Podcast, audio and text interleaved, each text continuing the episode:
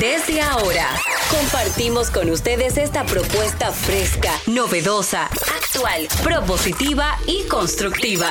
El programa donde la radio y las redes sociales se unen para darte la información más completa y diversa. Bienvenidos al mediodía con Mariotti y compañía.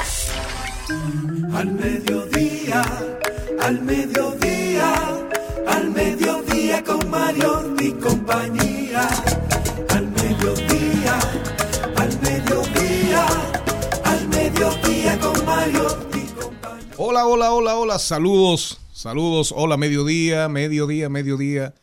Desde ahora ponemos, ponemos alas a las palabras para llegar hasta ustedes con esta propuesta que es diversidad divertida, información sin sufrición, radio y redes, redes y radio, radio, red, responsable.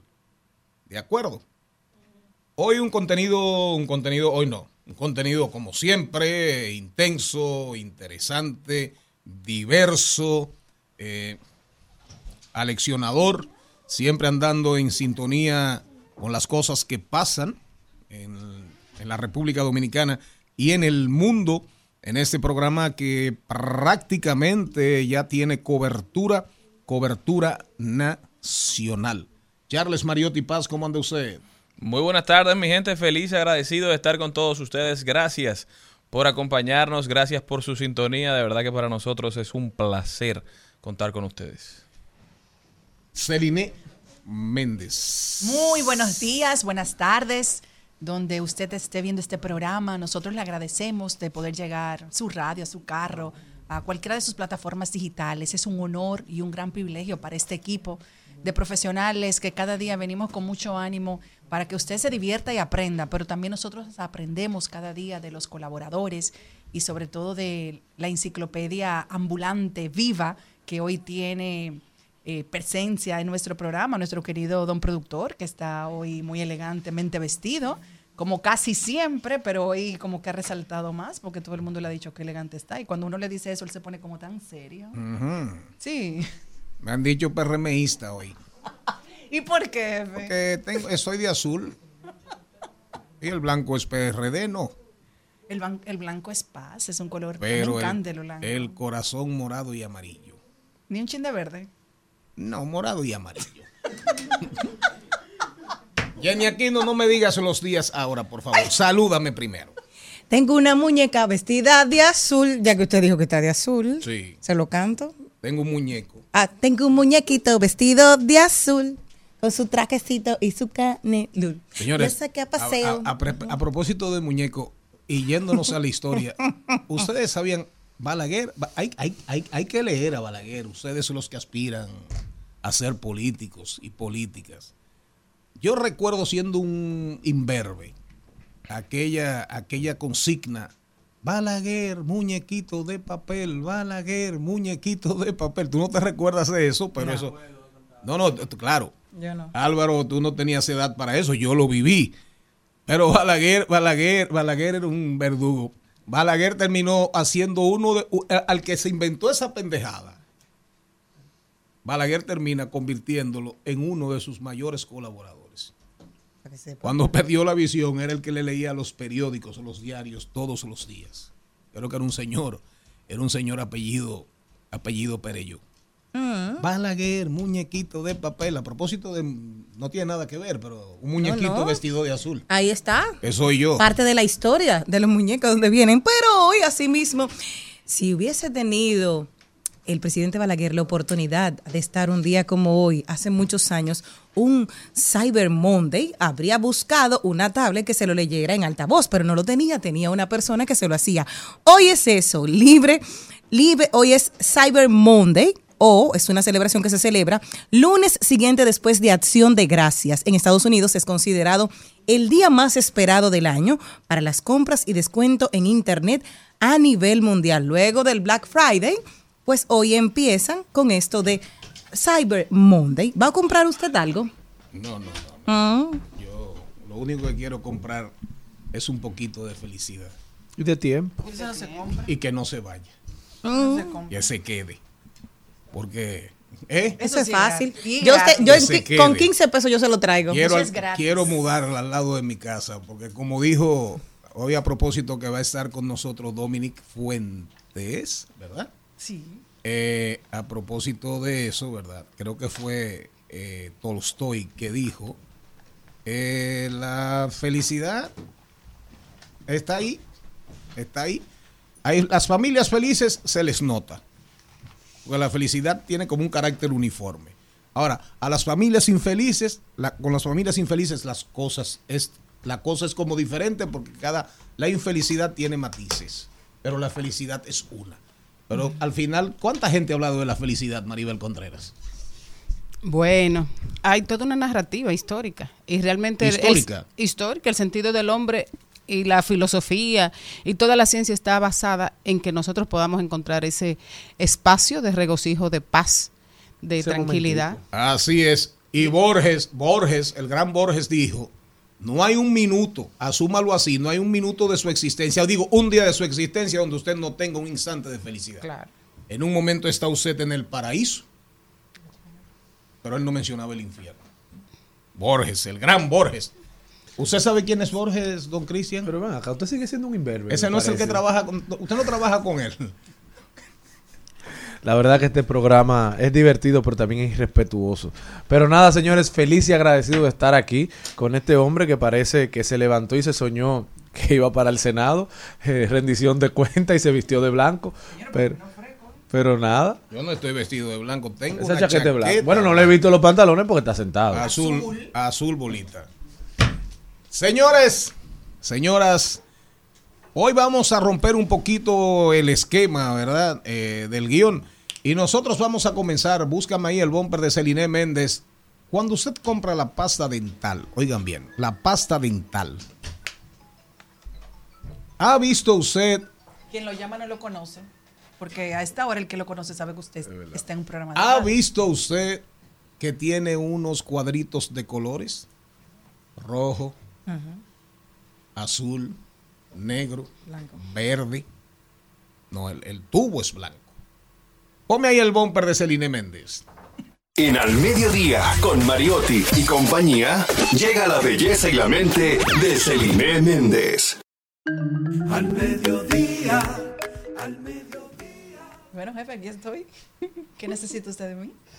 Ay, tú, eh, estás en el aire. Estamos en el No te has cepillado todavía. Sí, yo me... Si usted supiera... No digo yo porque si ya usted supiera no se ha levantado porque ya está en el aire, está durmiendo. Una de las cosas que a mí más me gusta hacer es cepillarme. Porque yo siento que cuando uno tiene el aliento fresco, no por el prójimo, obviamente por el prójimo, pero por mí misma. Yo no sé cómo hay gente que no se da cuenta cuando está con algunos olores que son como deficientes para su cuerpo, porque si usted mismo no se da cuenta, pues entonces la cosa es terrible. Pero hoy queremos decirle algo que tal vez usted no lo sabía. Ustedes saben que los colores de las pastas dentales tienen como si fuera, eh, vamos a decir, un significado. ¿Qué tiene? ¿Cuáles son los ingredientes de, de- de esa pasta? ¿Ustedes sabían eso? Yo no sabía. ¿Cómo tú compras la pasta? Sí, nada. Fui la que, la que te llamó la atención en ese momento. ¿Qué ustedes eligen para comprar una pasta dental? ¿Tú, Jenny? Que tenga duración, que diga efecto tantas horas. Muy bien. Bueno, pues entonces, de acuerdo a estos estudios, podemos ver que cada color de la pasta, lo que usted mira detrás, tiene un significado. El verde, este le va a gustar mucho a Dominic, el verde indica que la pasta dental está hecha únicamente de ingredientes naturales. Así que usted tiene que fijarse de acuerdo a lo que usted quiera tener para eh, su, su dentadura o con qué usted quiera contribuir. Si es azul, contiene una mezcla de ingredientes naturales y con medicamentos. Es decir, que muchas veces hay dentistas que le recetan a uno Porque una depende, determinada depende, pasta. depende de las encías, etcétera. de la sensibilidad que usted de tenga. su salud, de su salud bucal. Es así. Del, de- del momento. ¿Cómo Eh, no, porque también, por ejemplo, tú vas y te haces una limpieza o vas y te haces un proceso y, Y, mucha sensibilidad, y dolor. tiene mucha Claro. sensibilidad, dolor. Ah, la doctora te receta una específica. Si es rojo, tiene ingredientes naturales y también tiene ingredientes químicos. Y si es negro, solo contiene ingredientes químicos. Aunque hay una pasta de carbón que anda por ahí en el mercado, supuestamente es completamente natural. Pero lo que sí, sí, lo que le puedo decir es que tenemos la pasta y el cepillo de dientes. Es exactamente como dice Maribel, de, de acuerdo a lo que usted necesite, es que tenemos que comprarla. No es por el precio, si está más barata, si es más cara. Si Su- tiene un novio y, te- y la suegra te cae mal, ¿cuál ¿Y qué tiene que ver eso No, con la porque pasta? siempre uno, porque así, si tiene un aliento así dragonesco así, a lo mejor Dios la suegra mío. no viene. Dios mío. De poca duración. Usted depende de la sensibilidad que tenga, usted tiene que elegir la pasta dental y sobre todo también el cepillo de dientes de acuerdo si usted tiene bracer, si, si tiene gingivitis, si tiene sensibilidad. El otro día yo tenía mucha sensibilidad cuando tenía, cuando tomaba algo frío y fui al dentista y ella me preguntó precisamente qué pasta dental estás utilizando. ¿Es así? Entonces yo le dije, bueno, honestamente tengo varios meses utilizando la de carbón, porque me la compró mi hija Valentina y, y me gustó. Y como que me quedé encasillada ahí, entonces me- ella me dijo, muchas veces tenemos que intercalar una pasta y otra porque el diente también se cansa, igual que como el cabello, cuando uno tiene un champú que constantemente se lava la cabeza, después usted no ve el resultado. Al fin, señor. Usted tiene que tener en cuenta qué es lo que su dentadura necesita, porque muchas veces uno le quiere dar lo mismo, lo mismo, lo mismo y se cansa. Eso es lo que tienen que ver con los colores en la pasta dental, señor Mariotti. Gracias, muy ilustrativo. ¿Usted sabía eso? No sabía, ¿no? ¿Usted sabía eso? Que la pasta hay cuatro colores, dependiendo la composición de la pasta dental. Lo, lo que sí es verdad que mucha gente se lleva la pasta por el precio. La que Sí, va es- la que es- cuesta es- menos. Bueno, y más en esta época, es cierto, esta época tenemos que ver el precio de la pasta porque la situación en el supermercado está cada día más caótica. Dice, dice Jenny Aquino que la, que la nariz es la parte más reservada y más solidaria con el ser humano. La Y nariz. más, y más discreta, La nariz. Porque no te dice cuando tú tienes mal aliento. ¿Qué no dice? Ojalá que llueva café.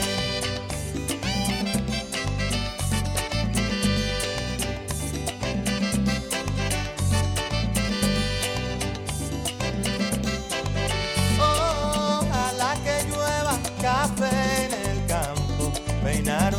un alto cerro de trigo y mapuey. Baja por la colina de arroz graneado y continúa el arado con tu querer. Al mediodía,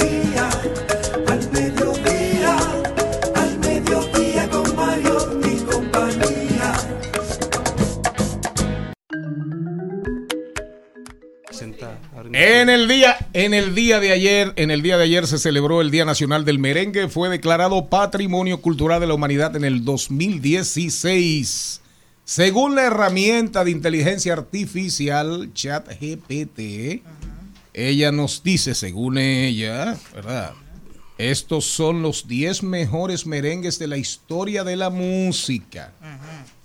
Oigan bien, de la historia de la música eh, vernácula, local, ¿verdad?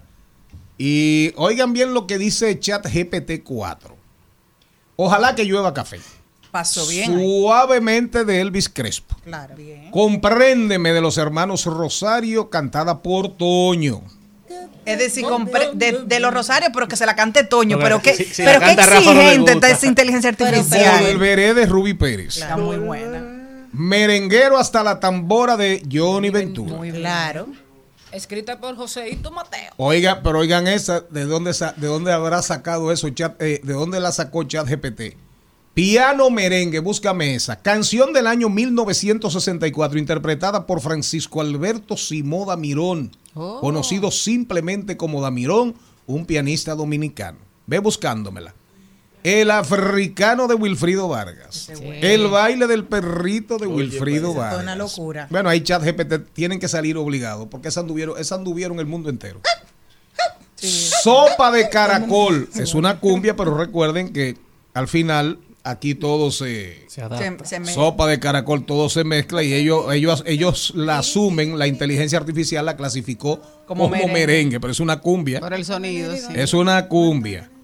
Y la bilirrubina de Juan Juan- Luis. Ah, pues Juan- Luis tiene tres ahí. Juan Luis tiene dos. Dos. Dos. La Juan primera Luis y la tiene última. dos.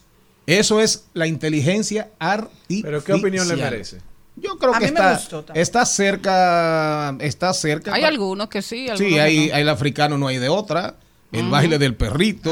Y volveré. Eh, eh, volveré mejores suavemente. mm, bueno, Sí, lo que pasa es que eso- se pegó mucho en el mundo. Bueno, pero es- eso vez es lo que quiero aclarar. ¿Se está definiendo lo mejor por la calidad musical de la letra o por lo que se pegó? no, no, no, eso No, que híbrido. no porque el algoritmo, recuérdate que el algoritmo actúa de, actúa de la siguiente manera. Cuando tú le haces la pregunta, eso anda a, a 10 mil kilómetros por hora Un promedio. y te busca más o menos el impacto que tuvieron esas canciones Las en sonadas. el tiempo Sí, claro. y respecto a- al número, a países, Exacto. a Impacto. personas y te coge eh, todos los escritos, comentarios de la época. Es, es- eso es lo que hace ChatGPT al final.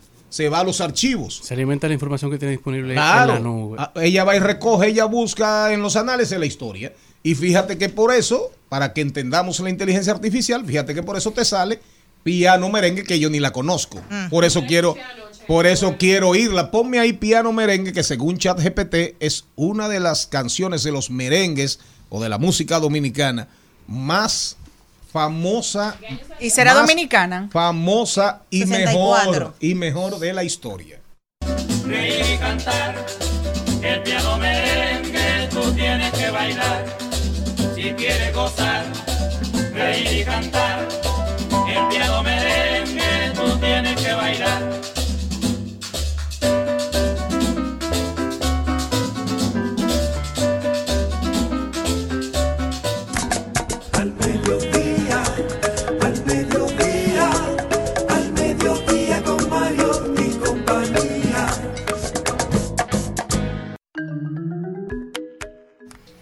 El contenido de hoy, se- señores, arranca con Dominic Fuentes, que estará con nosotros. Dominic es comunicadora, psicóloga y acompañante espiritual. Vino el viernes, pero nos dejó deseando mucho más. Y por eso está aquí con nosotros para seguir ayudándonos en este recorrido espiritual. Es que- También... es que ella vino el viernes, pero no le dejamos explicar su tema, porque aquí Claro. teníamos una un consultorio privado. Como suele pasar, por eso que la Sin gente va a dejar de pagar. venir aquí. Luego nos vamos con Ahí lo dijo. También hablaremos de deporte. Ya Carlos Mariotti está con nosotros. La doctora Marcia Castillo, neuróloga, nos viene a hablar en salud y bienestar del próximo coloquio transdisciplinario donde conversará de diversos trastornos alimenticios que están afectando a una gran cantidad de jóvenes. Rodaremos por el mundo, analizaremos las principales tendencias en Trending Topic y hoy Maribel Contreras nos trae al gestor y cantante cultural Roldán Mármol que estará con nosotros hablándonos del primer festival de música urbana en la República Dominicana. Celine Méndez nos trae algunos datos interesantes en los Celi Tips.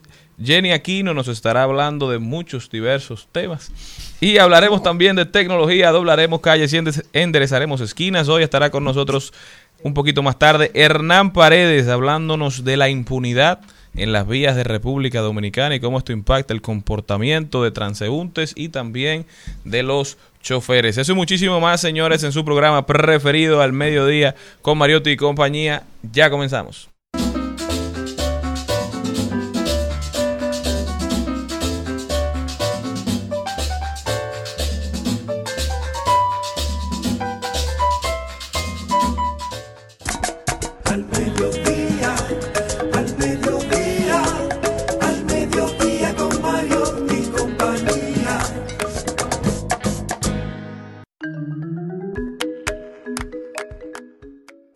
Bueno, tenemos nuevamente el privilegio de conversar con nuestra querida Dominic Fuentes. Estuvo con nosotros, pero lamentablemente, como comenté hace un rato, ella vino con un tema específico, pero esto estuvo tan interesante que no dejamos que terminara su participación y por eso tenem- tenemos una continuación, continuidad de ese tema del viernes, hoy lunes, comenzando en nuestro programa. Bienvenida, Dominic. Buenas tardes a todos y a todas. Y me voy a tomar la libertad de voy a cambiar el tema. Ay, y entonces. Este programa es suyo. Para que ustedes tengan que comenzar desde cero, porque así. No te vamos a dejar hablar. Tú nunca te has dado cuenta que los estudiantes cuando no están atentos y el profesor viene, examen el lunes. Ay, sí. Todo el mundo abre los ojos. Se organizan los ¿Eh? planetas. O Se peor aún, organizan los planetas. cuando le dicen saquen una hoja. Ay, eso sí me pone nerviosa. man. Yo agradezco mucho haber cerrado esta etapa de mi vida. Todavía te pone nerviosa. Eh, honestamente, mira, yo como estudiante y tal vez en algún momento de mi vida que también fui docente, yo pienso que el hecho de la palabra examen a la mayoría de las personas nos sí, pone sí. nervioso. Crea un- Sí, yo creo que el profesor tiene otra forma de evaluarte, sin que muchas veces, yo tengo un profesor así, que te están evaluando, te explica y después dicen, ya el examen lo di. Y tú ni lo supiste que te lo estaban dando. Claro, genera como una expectativa.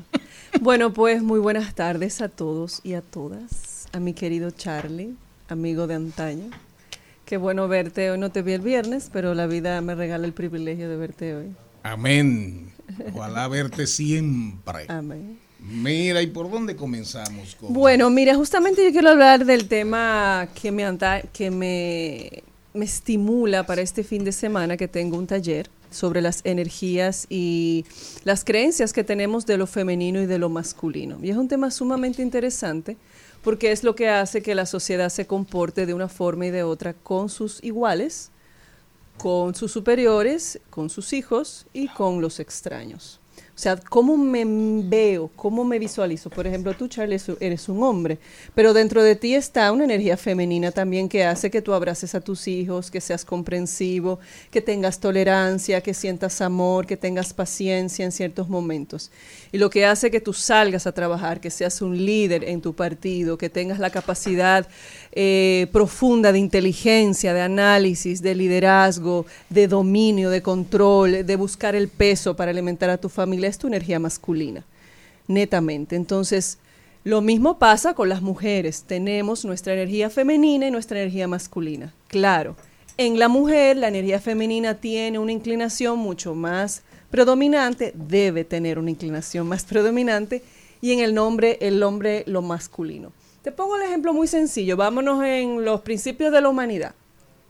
El hombre y la mujer. La mujer paría a un muchacho en una cueva. Si el hombre no tuviese el instinto de separatividad, o sea, de poder dejarlo sin ningún sentimiento de culpa, ¿quién, sale a buscar la presa, el alimento, para que la A- madre... A cazar. a cazar, a tener la fuerza de agarrar un animal, destriparlo porque no había cuchillos, o sea, tener la fuerza física, la habilidad, la musculatura para ir, la inteligencia, la sagacidad, el control, de decir aquí, espérate, tú sabes, el cálculo matemático, estratégico, es el hombre, es la fuerza, su fuerza masculina, que hace el que, que se quede en la cueva para alimentar, nutrir ese bebé, el amor, la paciencia de un niño que llora, de un niño que no duerme, todo eso que tiene la mujer, es la mujer. Entonces, esa parte primitiva de nuestros instintos, de nuestras energías, esos valores que tenemos cada quien intrínsecamente han sido muy desvirtualizados por la cultura, por la religión y por las diferentes ideologías, que hace que la forma en que tú veas tu propia feminidad y tu propia masculinidad se distorsionen y hace que tú actúes de una forma.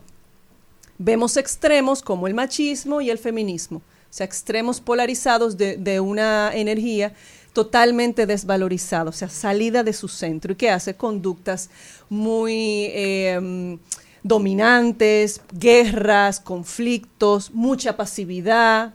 Por ejemplo, una mujer o un hombre que está en el arte, muy sumido, en el mundo, ¿verdad?, del amor, de la paz. Y, ajá, pero hay que comer, hay que salir a trabajar, hay que resolver, hay que pensar cómo administrar ese negocio. Es un asunto de equilibrio.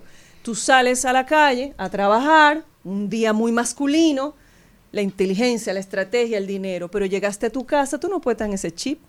Tú tienes que entrar en tu fuerza femenina, los hijos, acogerlos, a la esposa, la cenita, la conversación, el relajarte, meditar, dibujar, hacer algo desde tu hemisferio derecho, que es el que domina la, la- la fuerza femenina. El, El el hemis- derecho.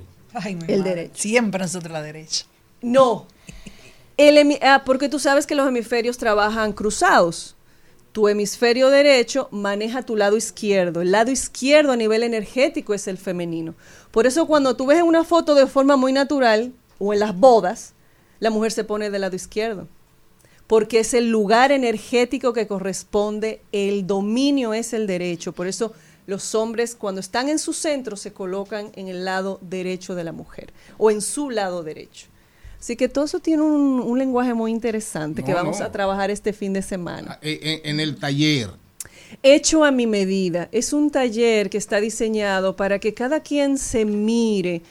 ¿Cómo es la forma en que yo creo que están mis energías? Porque, ¿qué estamos viendo mucho en la sociedad? Mujeres alfas. La mujer empoderada, Sí, la sí, mujer. claro, claro. Pero están solas, frustradas, tristes.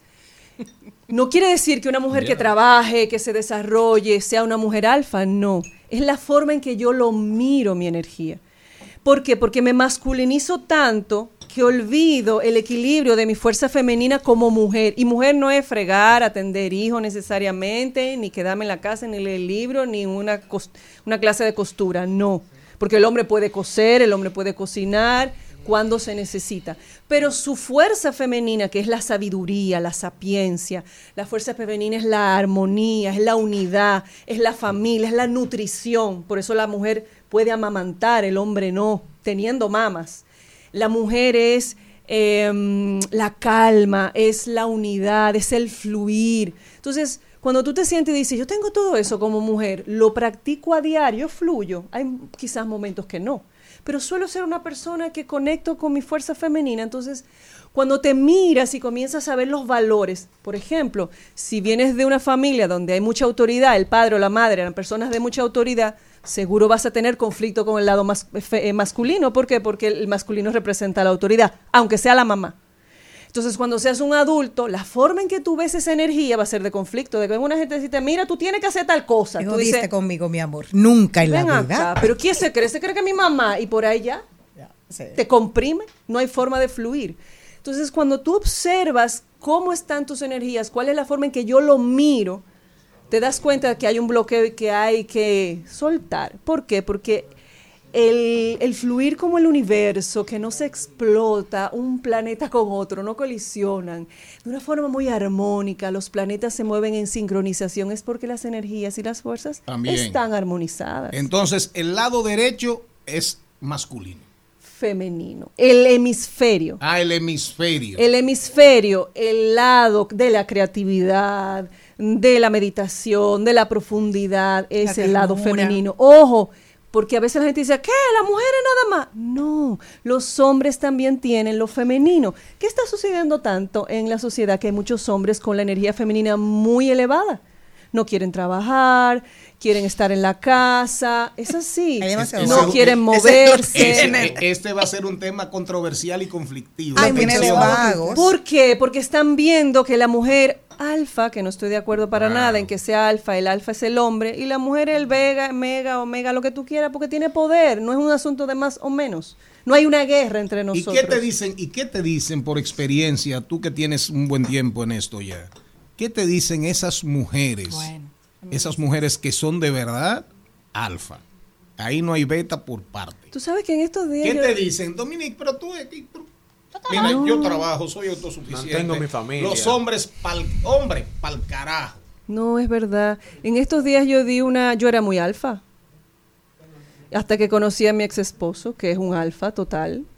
Y gracias al amor que, te, que tengo por él y la forma en que yo entendí que podía reinar la paz en mi matrimonio, en ese momento era entendiendo que yo debía darle su lugar. Y fue un proceso. De ahí nace toda esta inclinación. Yo soy espiritualista, pero este tema de yo decir, yo tengo que aprender a estar desde mi base, desde mi fuente. Tu vivencia, tu experiencia te lleva, Me lleva. a hacer un cambio. Total. Ay, yo quiero ir pa' ese curso. Y es parte, es parte de las reflexiones, digamos, que haces ahora, con, Claro. más, con más fuerza ya por, por, Lo digamos, vivió. por, lo vivido. Total. Y es tanto así que, por ejemplo, a, a, a mi expareja yo la veo con una admiración, con un amor, un respeto. O sea, claro, aún más. Ahora que estoy desde Ahora una de lejos. posición donde puedo mirarlo eh, sin, sin, sin tensión, yo puedo verlo, todo lo que aprendí, lo que me ayudó esa relación a volver a mi centro, a, a mi lugar femenino. Claro, uno vive trabajándose porque la sociedad te vive y también uno tiene muchas creencias de la forma en que te criaron, la forma en que uno ha vivido, lo que le ha tocado vivir, que me han hecho mirarme mucho. Pero lo interesante de todo esto es que el mensaje real que yo quiero llevar a la sociedad es, estamos en piloto automático, mire, estamos todo el tiempo con un celular, nos levantamos a trabajar, a buscar dinero, a subir redes sociales, a, de- a mostrarle a la gente algo que realmente en el fondo no soy del todo. Estoy disfrazando y poniendo la cosa bonita. Porque no me, me da miedo, no me da mucho temor mostrarme como soy, decir lo que pienso. Ahora hay una tendencia a decir lo que pienso, pero mentira, tampoco estás diciendo lo que piensas. Cuando di la charla en estos días, que de un podcast de Eram Toribio muy bonito, a todas mis chicas se llama, que eran chicas alfas. La conclusión fue maravillosa porque casi todas dijeron es, que realmente es así. Uno no, una persona que no está en su energía centro no es feliz, no puede ser feliz. Un hombre muy masculino no puede ser feliz porque no puede expresar su amor. Y el amor es femenino. No puede decirle a su mujer que la ama porque siente que eh, la mujer se le va a alzar. No puede decirle a un hijo, te quiero, mi hijo, te amo. Porque dice, no, pues yo soy Besarlo. pero yo soy el hombre. Una caricia sin, motivo aparente. No puede llorar. No puede llorar. La mujer eh, no puede sentir debilidad en un momento, confusión. El hombre, te- no puedo ser fiel, porque imagínate, es un hombre. ¿Cómo yo me lo voy a negar a esa mujer tan bella? ¿Eh? No, la mujer no puede, no puede, por ejemplo, producir su pesito y darse a respetar por un hombre, decir que no, que no quiere. Eso es un amor propio. Entonces, esto de conocer mis energías me va ayudando a vivir más en paz, en encontrar mi equilibrio, sobre todo en estar más en armonía conmigo y que lo que esté en alrededor en mi estímulo yo lo pueda ir pichando mejor y que mi juego sea equilibrado, que no sea una guerra, que no sea una tensión, que no sea un problema, porque al final, ¿qué vemos más en la sociedad? Gente frustrada, mucho estrés, mucha ansiedad, muchos matrimonios infelices, muchas parejas que dicen que se aman y no se aman nada, muchos padres e hijos que no conectan. Mucha hipocresía. Porque no se conocen, tú no puedes dar lo que no ves de ti. Tú Don- no puedes mirar del otro lo que tú no reconoces en ti. No lo puedes hacer. Dominic, en el caso de mujeres, que conozco muchos casos, que tienen o todo un, un círculo masculino y que tienen muchos amigos, pocas amigas, eh, que suele ser muy común, ¿qué hacen? Porque entonces se han impregnado tal vez de esa energía masculina y cómo saben hacer. Y salen ser claras y dicen las cosas tal como son, porque se aprendieron a estar en esa energía masculina. ¿Cómo volver a equilibrarla? Hay una forma muy sencilla de comenzar a, hacer el, el- el cambio, o sea, de comenzar a inclinarte. Es haciendo lo contrario. O sea, si tú te pasaste el día entero trabajando en tu energía masculina, buscando el dinero con los amigos, llega a tu casa, medita, haz yoga, dibuja, pinta, borda, cose, cocina, haz cosas que te conecten con tu lado femenino. ¿Por qué? Porque es un asunto de... Es hasta de biología. El cuerpo dice, tengo que trabajar, siempre está en, en allá, en lo masculino, en moverme, en el pensamiento, en lo matemático. ¿Qué pasa? Eso te crea mucha inseguridad. El hombre o la mujer muy masculinizada genera mucha inseguridad. Tuve muchas mujeres alfa, pero son muy inseguras. Dicen Eso- que eso- son muy empoderadas. y Al no Esa es mi pregunta. Déjame Sí, sí, hacer al la. Y no es discriminando, porque yo era muy alfa, es que al final uno vive con un terrible temor. Lo que pasa es que tú no lo quieres mostrar porque como el hombre, el hombre también, ¿tú te crees que el hombre es un hombre extremadamente seguro? El que es seguro no es ni femenino ni masculino, está en su centro. Está en su centro. El hombre muy masculinizado es sumamente inseguro y la mujer Así sumamente es. desconfiado. Es una persona en lo superficial, no quiere meterse, no quiere hacer yoga, no quiere meditar, no le interesa nada de espiritualidad. Él está en su mente porque entiende que eso es lo que le O sea, da vi- vi- control. Vive en su ego. Tú. Lo que pasa es que cuando uno está en miedo, que es el ego, es el ego original, te dominan mucho los egos. Por eso las guerras, por eso cuando te masculinizas demasiado, vienen las guerras, los conflictos. Entonces, obviamente la sociedad eh, se, se permea de un ambiente negativo. Pero ¿qué pasa si es lo contrario, en lo femenino? Si estuviésemos todo lo femenino, tú estuvieses volando en pan, nadie se moviera, no pasara hambre, busca tú la Nirvana. comida. Esa es Estuviésemos meditando, estuviésemos eh, eh, eh, ángeles. En la la la la. tensión eterna entre la utopía y la distopía. Coge. Contreras. La tensión eterna. Sábado 2 Entre de diciembre, de sueño. 2 a 8 de la noche, en Jardín Secreto tengo hecho a mi medida mi taller. Me pueden encontrar en las redes sociales en Jardín Secreto. Qué es un lugar nombre. maravilloso. Jardín secreto, ¿dónde queda eso? Eso Si está se puede decir justamente- porque es muy secreto. Claro, no, bueno, es un jardín secreto que se llega no secreto. Ah. Está, está justamente detrás del restaurante Don Pepe en la en Naco. Ah, ¿Cómo? pues cerquita. Ahí es que usted se esconde. No, no, ahí en Don Pepe en Piantini. Piantini, Piantini, perdón. Usted va a otro Manuel jardín cerca de Manuel de Jesús Troncoso, Porfirio Herrera, por ahí, más o menos.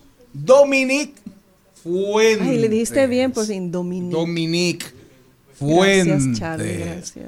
Fuente de Eh, sabiduría. Oigan bien, Dominique va a estar con mucha frecuencia con nosotros. Estoy, la estamos, la estamos convenciendo de alguna manera para que de vez en cuando nos hable de, eh, nos, El hable- aura. nos- El chakra. nos hable un poquito, se atreva a hablarnos, se atreva a hablarnos un poquito de algo que está cogiendo mucho cuerpo en la sociedad de hoy después de la pandemia, que es el tema de el tema de del rincón de los estoicos. Marco Aurelio, Epícteto, etcétera, etcétera, etcétera, porque realmente la salud mental es muy necesaria. Mire, les doy un testimonio. Fundamental. A mí me encanta el, Su ros- lado el rosado. Sí, Charlie ha dicho que le gusta Me su lado encanta femenino. Pero eso, rosado. ese es un Pero color. él escri- usted lo practica diario, Sí, su lado femenino, disfruto, escribe, escribe y dibuja. Y disfruto la mujer que llevo dentro. No, él lo dice en el programa constantemente y eso. Eso es así. Un aplauso a Dominique. Se repite el taller cuando es.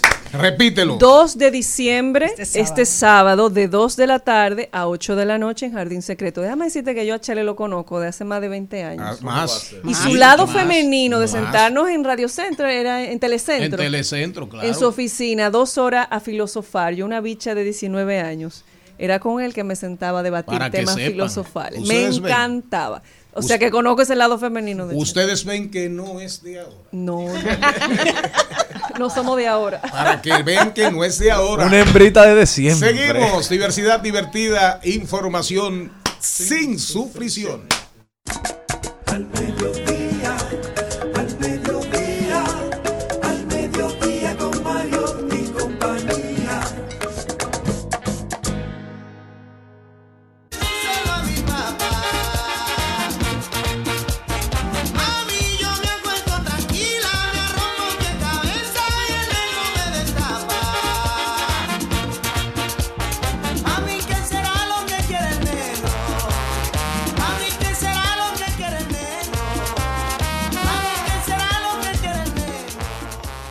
En Al Mediodía, con Mariotti y compañía, seguimos con Páginas para la Izquierda.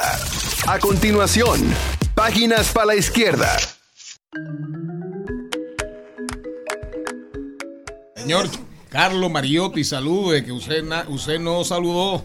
Bueno, bueno, bienvenidos al Mediodía Radio. Este programa acaba de arrancar. Bienvenida a toda la comunidad que siempre nos acompaña.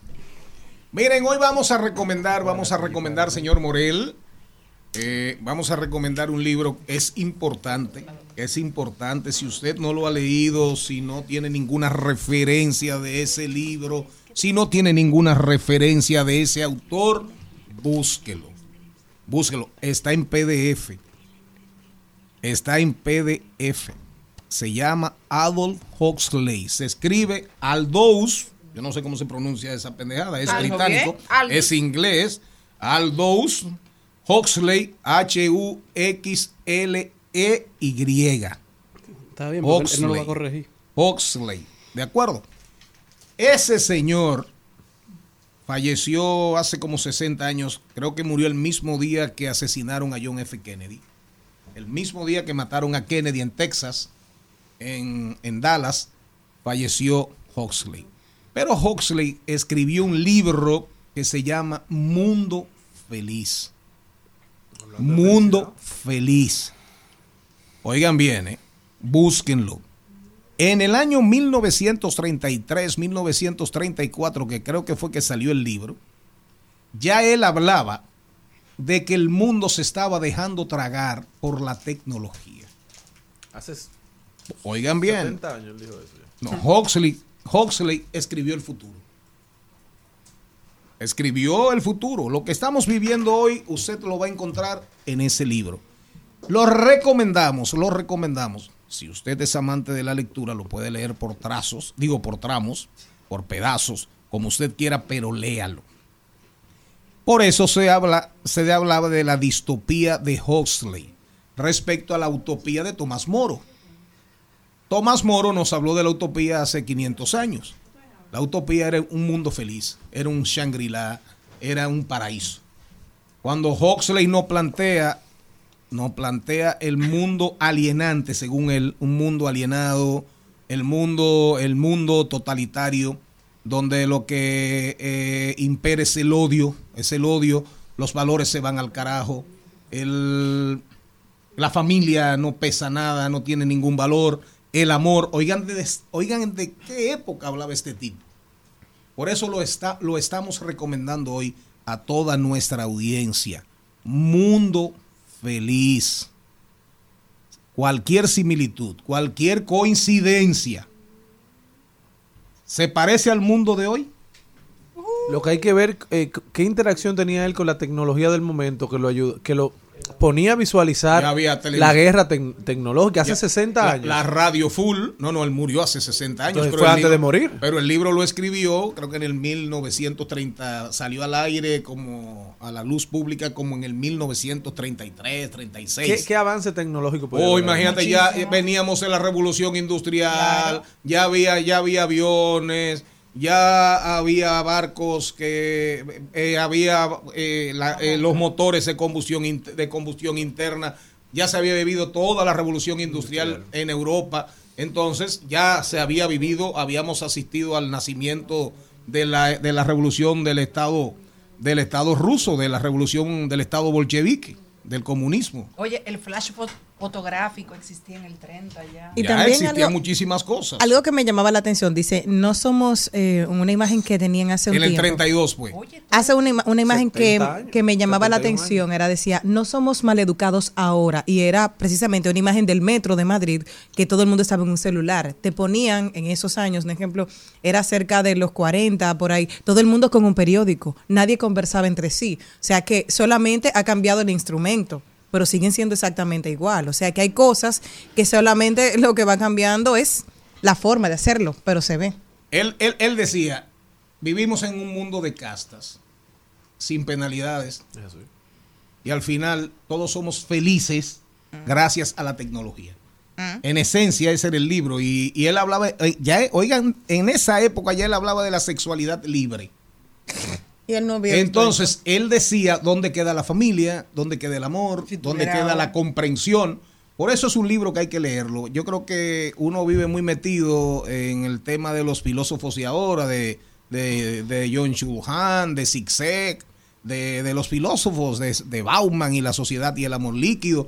Y vivimos muy metidos ahí de, ¿cómo se llama? De, de Yuval Noah, Noah Harari. Harari, en fin, de... Bueno, la- lo que pasa es que estamos en un momento de cambio y, y- y todo el mundo quiere de alguna manera entender qué es lo que está pasando, por qué está pasando. Por eso lo estoy recomendando, un libro del 1932. Y esos libros Te- que se mantienen y que uno sigue hablando de ellos, son interesantes leerlos porque a veces uno lee filósofos modernos, entonces su interpretación de un tema nuevo para, para, para ti, entonces tú la asumes como una verdad absoluta, por eso es bueno siempre leer los clásicos. Si a usted le gusta la teoría socialista, le gusta eso del comunismo, o sea, su caso particular, vaya y lea a, a Marx y a Frederick Engels. No vaya a leer una persona que se lo leyó a ellos, entonces lo asimiló de una manera y escribió porque Es una interpretación Exactamente, un su conocimiento sobre el tema va a estar basado en la interpretación de otros. Si usted quiere desarrollar una línea de pensamiento clara sobre un tema, vaya a los clásicos, a los que han trascendido y las obras que por- de las cuales se está hablando después de 500, 400 años.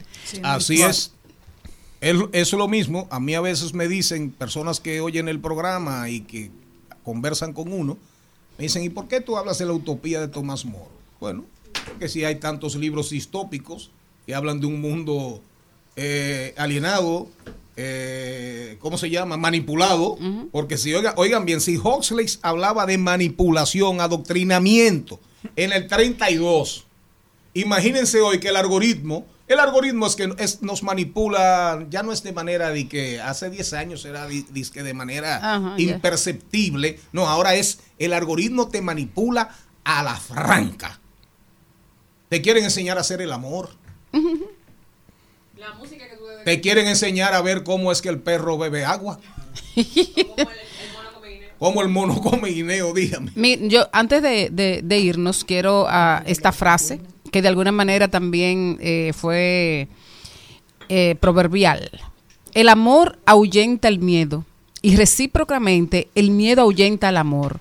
Y no solo al amor el miedo expulsa, también a la inteligencia, la bondad, todo pensamiento de belleza y verdad, y solo queda la desesperación muda y al final el miedo llega a expulsar del hombre la humanidad misma. Nos despedimos porque en breve venimos con los deportes aquí en este programa que es diversidad divertida, información sin sufrición, con un poema de Huxley, porque primero fue poeta, antes de novelista. Oigan bien, no hay futuro, no hay pasado, ni raíces ni frutos, flores pasajeras solo. Eso va para ti Álvaro, eres un hombre de creencias. Túmbate tranquila, túmbate tranquila y la noche perdurará, si no eterna. No, y la noche perdurará, silenciosa y oscura, no por un espacio de horas, sino eternamente. Déjame olvidar todo menos tu perfume, todas las noches menos esta, la pena, el infructuoso llanto, el pesar. Solo túmbate tranquila. Oigan, qué sensibilidad de un individuo que después termina escribiendo un libro que no deja de ser premonitorio, pero desgarrador. Premonitorio, pero desgarrador. Mundo feliz, ¿de quién? De Ado Huxley. Sí. ¿Se le olvidó? Es que el nombre era un poco complicado. ¿Cómo? RT para Pero usted. va a leer el libro. Claro que sí. Está en PDF. Está en PDF. Sí, lo pueden conseguir aquí O sea, con nuestro- al totalmente, mediodía. totalmente gratis. Venimos con los deportes. Al ver mi corazón como latía, uy, y me trastearon hasta el alma. Con rayo X cirugía. El Al Mediodía dice presente. Dice presente el músculo y la mente. El músculo y la mente. Estamos en deportes.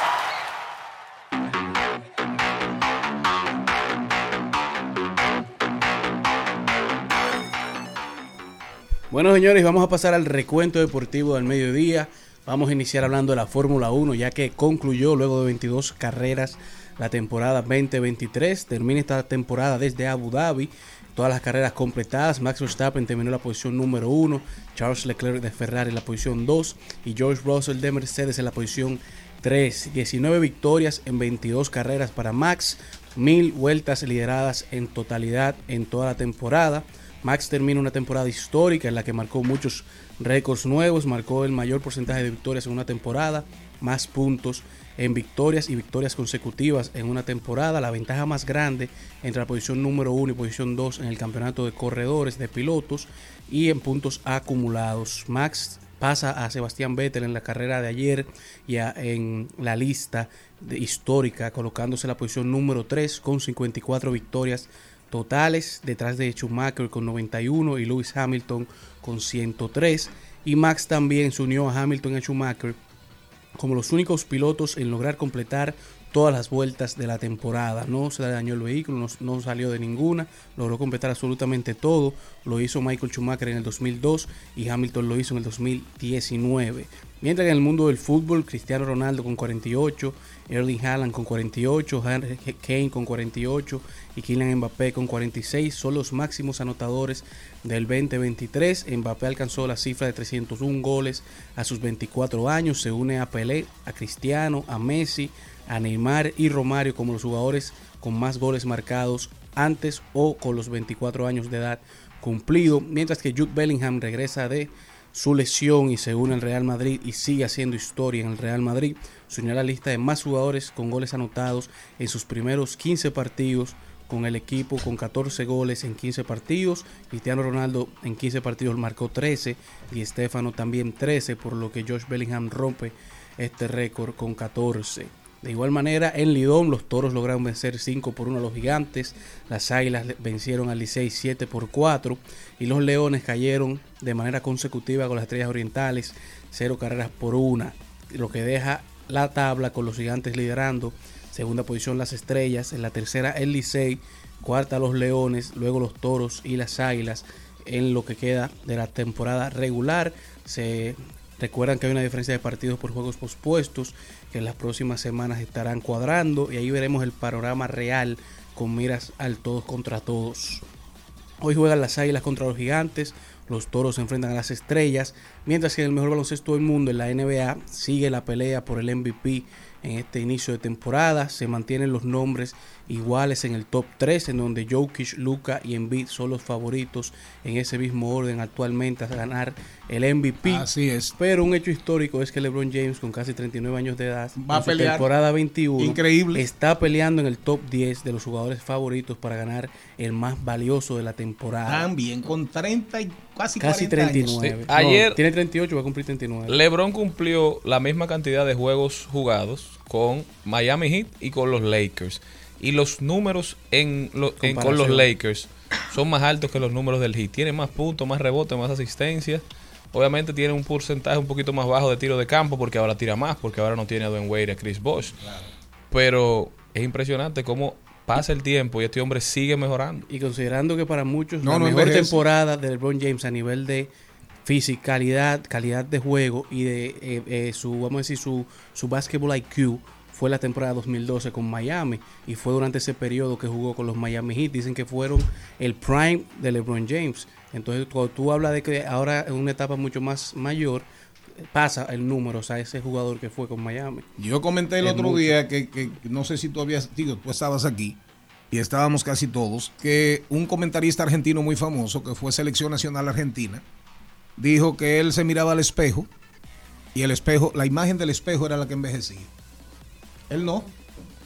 Ahí está LeBron. Así Dorian. Gray. El retrato Dorian de Gray, el Dorian retrato, el retrato de Dorian Gray. LeBron James sigue como el vino, pero también está la pelea por el sexto hombre del año, donde Chris Paul va como en la posición 6, pero el favorito es el jugador de los Lakers, Austin Reeves, que está viniendo desde la banca, seguido por Quickly de los New York Knicks y Tim Hardaway de Dallas, mientras que George López, no, Brook López con 39, Giannis Atentocumpo con 31 y Damian Lillard con 31 puntos hicieron historia para los Milwaukee Bucks. Tres jugadores con más de 30, el Victory. Por primera vez en la historia de la franquicia, tres jugadores pasaron en un mismo partido la marca de los 30 Lillard, puntos. Lillard. Pero también fue un partido contra el ex equipo de, de Lillard, que era Portland, y en donde Milwaukee logró el comeback más largo en esta temporada. Re- Retomaron una ventaja de 26 puntos, una desventaja que tenían y terminaron ganando el partido 108 por 108. Y Lillard, y Lillard en ese juego, primer jugador en la historia que le, que le mete Más el de 30 encesta más de no, más de 30 puntos a los 30 equipos de la NBA. Porque le faltaba a su propio equipo. Porque le faltaba su propio equipo. Oigan bien, Lillard le ha, le ha, ha encestado más de 30 puntos frente a los 30 equipos de la NBA. NBA. Y este fin de semana, para irnos al cambio de la una, este fin de semana el duelo de, de, de Wemby, de Wembayama, con Denver. con, Jokic. con Jokic, enfrentó posiblemente, posiblemente el mejor centro de la liga. Y obvio, microbio, como dice Margarita Paz de Mariotti, eh, Jokic metió 36 puntos, cogió 11 rebotes, asistencias creo que 6, 7 u 8, no hizo triple esta vez, pero Wembayama en apenas 25 minutos de juego encestó 22 puntos, 22 Once- once puntos, rebotes también. 11 rebotes, 4 robos de bola, 6 tapones, 6 tapones y 4 asistencias. Eso, miren, eso. Wembayama definitivamente va a dar demasiado que hablar en la NBA. Y cojan miedo, porque aunque San Antonio ha perdido prácticamente, ¿cuánto? Ha perdido como La- la 16, mayoría de los 17 partidos, juegos. Se están viendo destellos. De, Sí. Porque un equipo joven. Las espuelas de San Antonio, cuando Wembayama y cuando ellos Cuando ajusten con Popovich, que es posiblemente el mejor entrenador que hay en la NBA, prepárense y aquellos que son fanáticos de San Antonio Spurs, vayan, sufran, pero van a tener eh, pronóstico, van a tener muchos momentos de felicidad. Cuando regresemos después del cambio de la una, la doctora Marcia Castillo próximo coloquio transdisciplinario, que eh, ahí se va a conversar sobre diversos trastornos alimenticios, atención aquí en esta sala, que están afectando a la gran mayoría de los jóvenes, pero eso discrimina porque no hablan de los viejevos.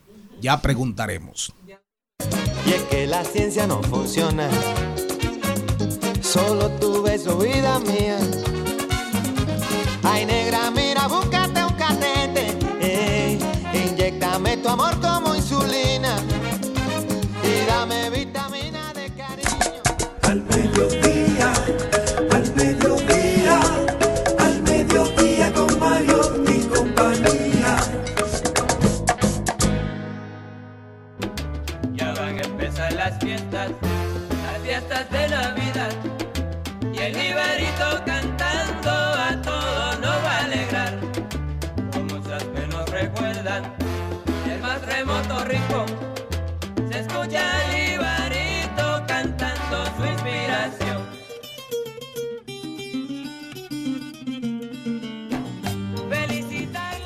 Presentamos 2020. 2020. Salud y bienestar.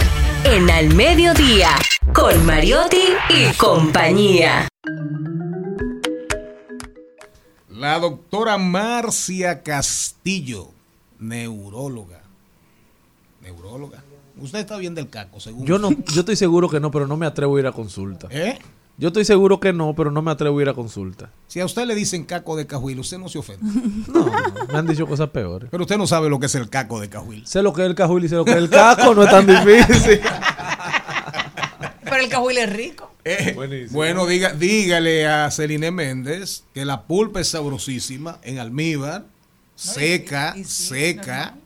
Un cajuil seco, azucarado, con azúcar arriba. Eso A mí es me gusta espectacular. Hablando de gordura. Y que el caco, el caco es la semilla.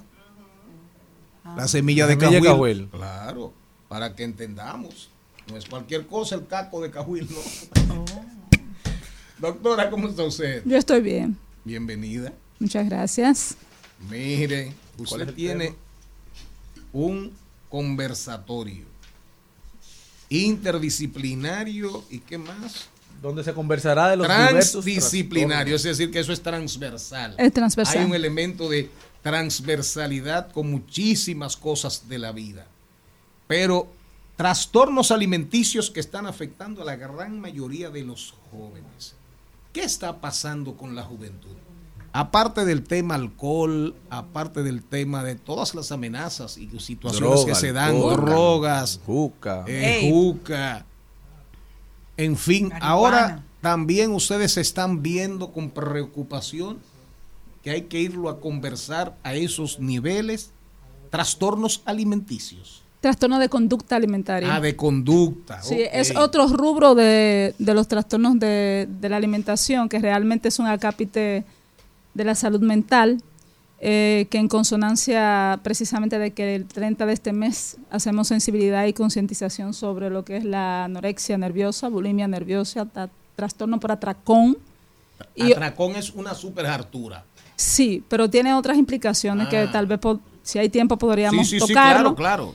y otros nuevos eh, otras nuevas entidades que aunque no están todavía incorporadas al DCM5 como la alcorexia la vigorexia y la, la el trastorno por rumiación No, no, pero espérese. Yo tengo una de esas. Eh, sí, Porque bueno se nos está Aquí todos fundiendo, tenemos, eh. se nos está fundiendo el cerebro. no no que va Espérese. Vamos a usted ver. tiene mucha sustancia blanca ¿Sustancia qué? sustancia blanca Y no, y no son No canas. gris, no No, gris. lo que pasa es que la gente se confunde y cree que es sustancia gris pero es sustancia Es blanca blanca. Sí. Explíqueme eso rápidamente. Lo que pasa es que en la sustancia blanca es que está la mielina, donde se produce la sinapsis. Y luego la ya se... sináptica, la Sí. sinapsis neuronal. Claro. Sí. Ah, caramba, se le Y funde a luego se interconecta fácil. con la sustancia gris. Entonces la gente dice, usted tiene materia gris. No, es materia blanca, sustancia blanca. Ahí todo está interconectado en el cerebro, pero realmente la sinapsis se produce en la sustancia blanca. Y es que está la mayor cantidad de mielina, que es la capa que conecta la, la- la célula neuronal. Eh, eso no tiene nada que ver con melina, ¿no? Ni con miel de abeja, usted yo. Mira, doctora, mire, repítame. Eh, ¿Cuáles son vigorexia? Bueno, en términos generales, las más conocidas y las más frecuentes son la anorexia nerviosa, Sí, anorexia, la bulimia, la bulimia. Y le ponemos el término nervioso porque hay anorexia, por ejemplo, te puede tener un cáncer y tener anorexia. Sí, claro. Ajá, y puede tener bulimia por una condición neurológica, por ejemplo, un síndrome de Kluber-Bucy, pongamos. Una bulímica famosa era la princesa Diana de Gales. No era, Sí. no, no Sí, sufría de sí, ha- Sí, claro, ha hubo un dicho- momento en su Anorexia vida que era. sí. Eh, Ok. Lo que pasa es que esas condiciones no, no siempre vienen solas, muchas veces vienen combinadas. Ah, ok. Hay un solapamiento de una con otra. O sea, un anoréxico puede ser bulímico y también casi siempre lo que se ve es más que un bulímico tenga trastornos por atracón. Y los trastornos por atracón es este que se levanta casi siempre de noche, escondida, va a la nevera, eh, come en grandes cantidades, luego viene la sensación de culpa, eh, se hace purgas, puede ser con vómitos Sí, sí, o sí, con claro. diuréticos o con eméticos y luego va a hacer una gran carga de ejercicio. Eh, yo, yo creo que nosotros vivimos en una sociedad bulímica porque comemos mucho en Navidad y luego vamos con gran culpa a hacer ejercicio al El- gimnasio. en enero y en enero. Ah, pero sí, por eso. Eh, Ahora, usted me mencionó unas, unas que no están incluidas en... Todavía en el DCM5, pero que Des- ya ¿Qué es el DCM5? El DCM5 es el diccionario de especialidades de, de- de condiciones Me mentales. sonó como un organismo de inteligencia. DCM5. Es casi un organismo de inteligencia, Ah, podríamos decir. Entonces, ¿cuáles todavía no están aceptadas ahí, pero que ustedes se la van a discutir en ese coloquio? que por el gran, ah, la gran prevalencia e incidencia que hemos visto sobre todo en jóvenes y adultos jóvenes, vigorexia, Vigorexia. ¿Qué- alcorexia. ¿Cuál es la vigorexia? La vigorexia son, eh, se ven más casi siempre en la población masculina. Son estos jóvenes que tienen el complejo de Adonis, por ejemplo, dejan de comer para tomar Oiga. suplementos, proteínas y tener estos cuerpos eh, eh, super hot, pero que entonces no lo hacen de una manera saludable. Si fuera de una manera saludable no hubiera problema. Y entonces en detrimento de su salud, porque a veces usan esteroides, usan Ajá. eh, ciertos estimulantes, en- dentro de ellos se usan, por ejemplo, la taurina, yombina, que no se usa en seres humanos, se usa en vacas. Sí, si usted Pero coge, la yombina es peligrosa. claro, se usa en vacas y caballos. Yeguas. Ajá. Bueno. Eh, eh, esto por nombrar. Y luego está la alcorexia, que se ve en hombres, pero también se ven damas. Dejan de consumir eh, su, eh, su comida o su cena y calculan las calorías equiparables a lo que van a consumir en alcohol luego en el, Oigan. en el ¿Cómo after en el after walk, claro. Oigan. O sea, el oye, alcohol engorda tanto, tiene tanta caloría, entonces no, no, No, sé, no. Se permuta No, las calculan, calorías. calculan, dicen, voy a dejar de comerme, de comer tal cosa que tiene 280 calorías, A cambio de una copa de vino que tiene tantas. Es más o menos. Exactamente. Eso se ve casi siempre en las personas. Si hay anorexia, es muy común que si una persona también tenga una tendencia habitual a consumir alcohol. eh, y, y casi siempre es una persona que tiene un hábito de tomar alcohol en la noche. Entonces lo que hace es que permuta las calorías de su alimento. Está además decir que esta persona va a tener desnutrición, problemas con los micro, macronutrientes, también va a haber problemas a largo plazo con su salud general, con su salud mental. Ya de por sí es un problema de salud mental. El coloquio, ¿qué se va, qué saca, qué se va a sacar de ahí? ¿Un documento, un comunicado, enseñanzas? ¿Y a quién está dirigido? Y, y aquí, exacto, y, y al final cómo se difunden las conclusiones de un coloquio tan interesante, porque me imagino que oyéndola a usted, do- a usted doctora, hoy en día hay problemas serios. Sí, hay, hay un problema porque como, eh, como entes biopsicosociales hay que entender esto de una manera plural. O sea, está lo biológico, sabemos que en los trastornos de conducta alimentaria hay un tema que es biológico. O sea, hay, la necesidad de la persona que tiene, eh, que tiene bulimia y anorexia, hay un, tra- un problema en ciertos neurotransmisores. Esa es la parte biologicista. La leptina, la dopamina, que hace que la persona haga, que coma por gratificación o porque no hay una sensación de saciedad, un problema de neuroregulación. Eso lo, lo sabemos, lo hemos estudiado. Pero también sabemos que hay un problema social, la presión social de mantener ciertos estándares. Por eso ahí en ese, en ese coloquio hay también una socióloga y hay también psicólogos infantiles porque hay un problema en la mesa en cómo nosotros nos comunicamos con nuestros niños. Desde la primera infancia ya le estamos diciendo a nuestros niños, no comas eso, te vas a poner gorda, mira, mira fulana, eh, eh, la relación sana que debe haber en la comida. Por eso el, el coloquio se llama detrás de cada bocado, porque nosotros queremos llevar un mensaje a esos niños, a esos adolescentes, de que debe haber una relación saludable con la comida. Y entonces nosotros los adultos somos los responsables. Por eso ese coloquio va dirigido a profesionales de la salud, pero no necesariamente. También puede ir una madre que quiera saber cómo tempranamente debe dirigirse de una manera eh, genuina y honesta al amor al cuerpo. Porque estos problemas empiezan porque la- la- el ser humano empieza a, a tener una relación insana con su cuerpo. Po- desde lo que ve en las Sí, redes, claro. en la televisión, yo quiero ser como fulano, yo quiero el 90, 60, 90, ¿verdad? ¿Qué se dice? O, eh, y, y- y a veces esto está permeado tan, eh, yo diría tan eh, medularmente en la sociedad que nosotros somos portavoces de, de esa idea. Claro. Y no por salud, De esos sino por- estereotipos. de esos estereotipos. Y muchas veces no es por salud, muchas veces es por parecer. Y Y cómo se estética. ve, cómo se ven el, esos el- narcisismo. Aunque ya el 90, 60, 90 pasó después de la Kardashian. Ahora es como ¿Cómo cuánto? 220 y 300. Una desproporción, una desproporción en el cuerpo muy fea. Jenny aquí, ¿no? Doctora. Para irnos. Sí, doctora, hubo una, una profesora mía que llegó a confesar que ella un día llegó con esa desesperación a, a la, a la noche, tuvo ese atracón. Ella dijo, señores, yo estaba tan desesperada que lo único que había en mi casa era arroz y queso amarillo. Y yo me hice ese arroz, ese caldero, se lo comió casi completo. Y ese queso amarillo de esa ansiedad.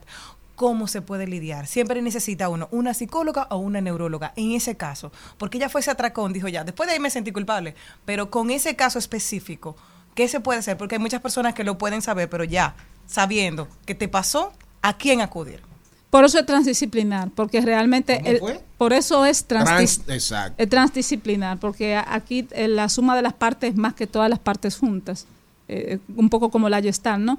Eh, el, psicólogo es el primero generalmente que aborda y ellos dicen que cuando se aborda un trastorno de conducta alimentaria de manera temprana casi siempre es tarde. Ese adolescente que nosotros vemos, ese adolescente con ropa muy holgada, que empieza a esconderse, a estar mucho tiempo en la habitación, come y luego se va al baño. Ojo sobre esto, hay que poner atención, que empieza a aislarse, empieza a ponerse ropas oscuras.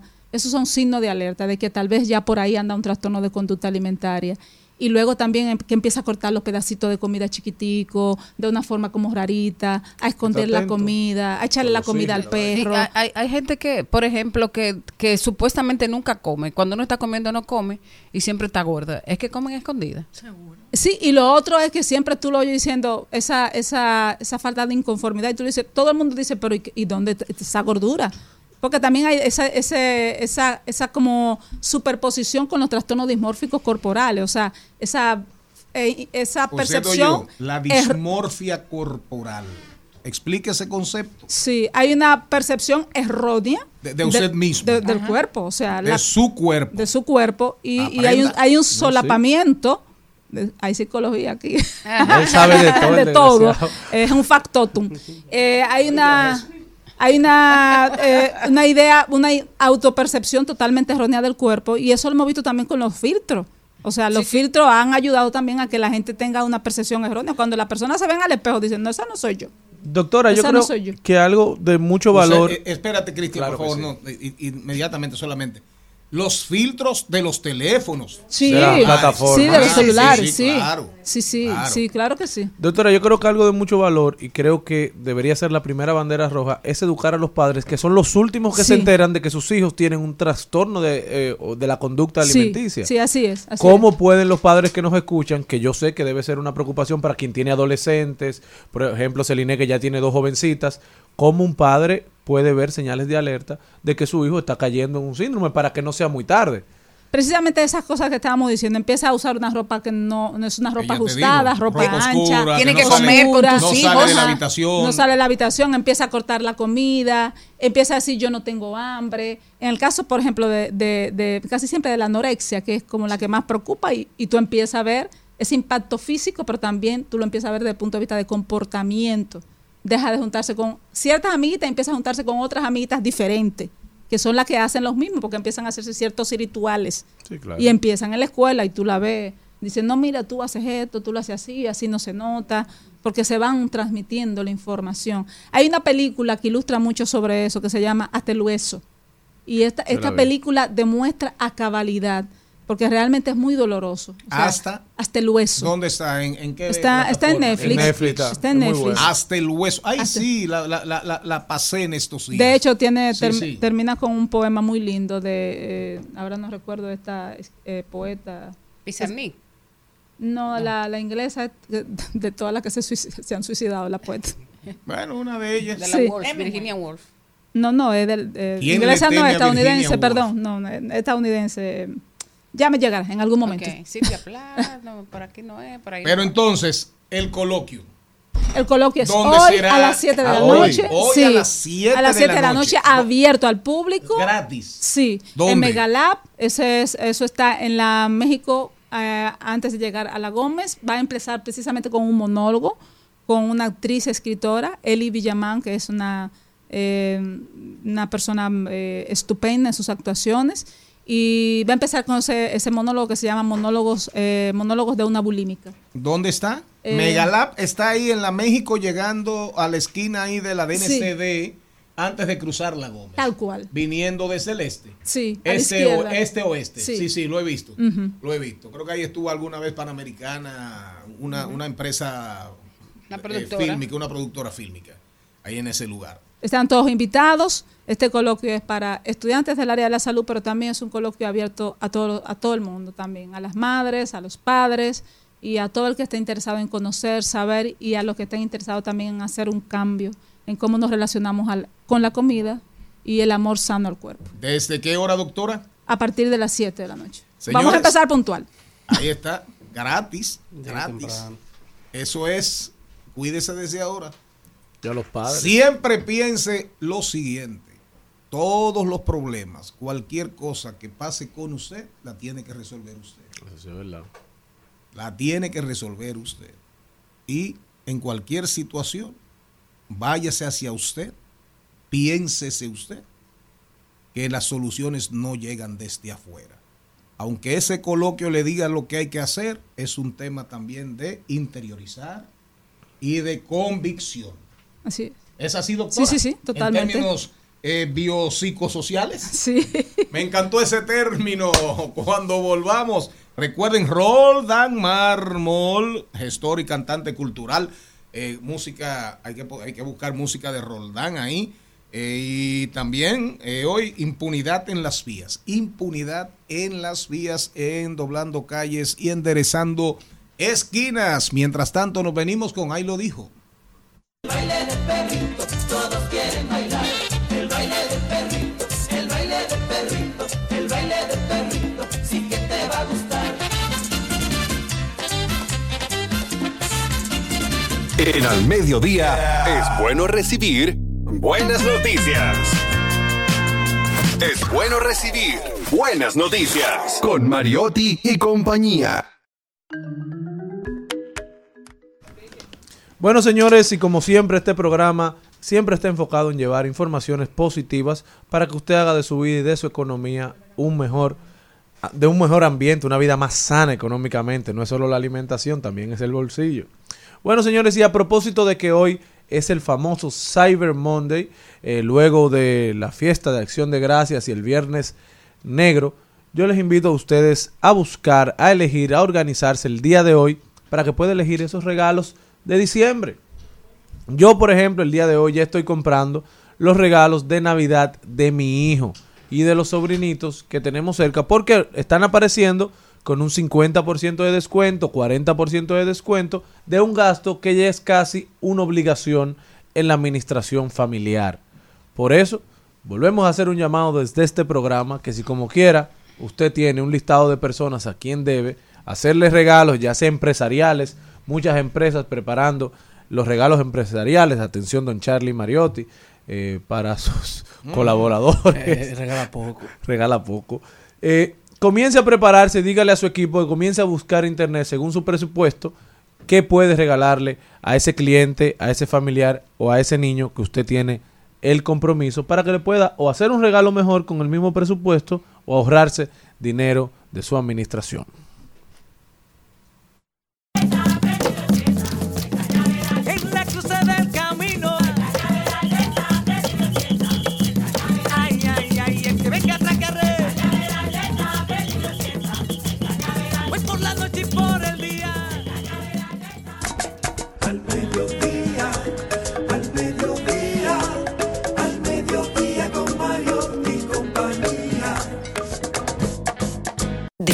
Paso, de paso y repaso.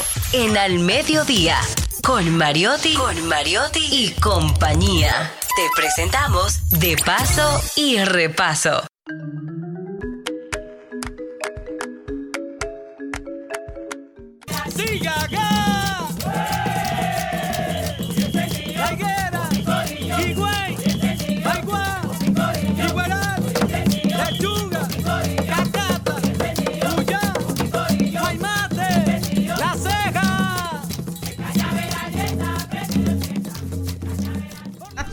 Tiene derecho a montarte. Bueno, entonces... Así andaba Bauta. Bueno, señores, aquí estamos felices, alegres y, y divertidos porque tenemos con nosotros al, bueno, es tantas cosas, pero vamos a pensar ahora que él está aquí no como artista, no como creador, sino como gestor cultural, como presidente de la Fundación Cofradía una entidad que se dedica cada día a, de alguna manera, a conectar a la comunidad y a la sociedad con los elementos importantes de la cultura eh, folclórica tradicional y también urbana de la República Dominicana. Damos la bienvenida a Roldán Mármol y le vamos a dar un aplausito porque, Gracias, porque gracias. lo queremos mucho. Son lo gratis, los aplausos mucho. son gratis. Sí, sí, sí, son gratis completamente. Aquí sí. Aquí. Y aquí hasta, hasta coñapa. Vaya.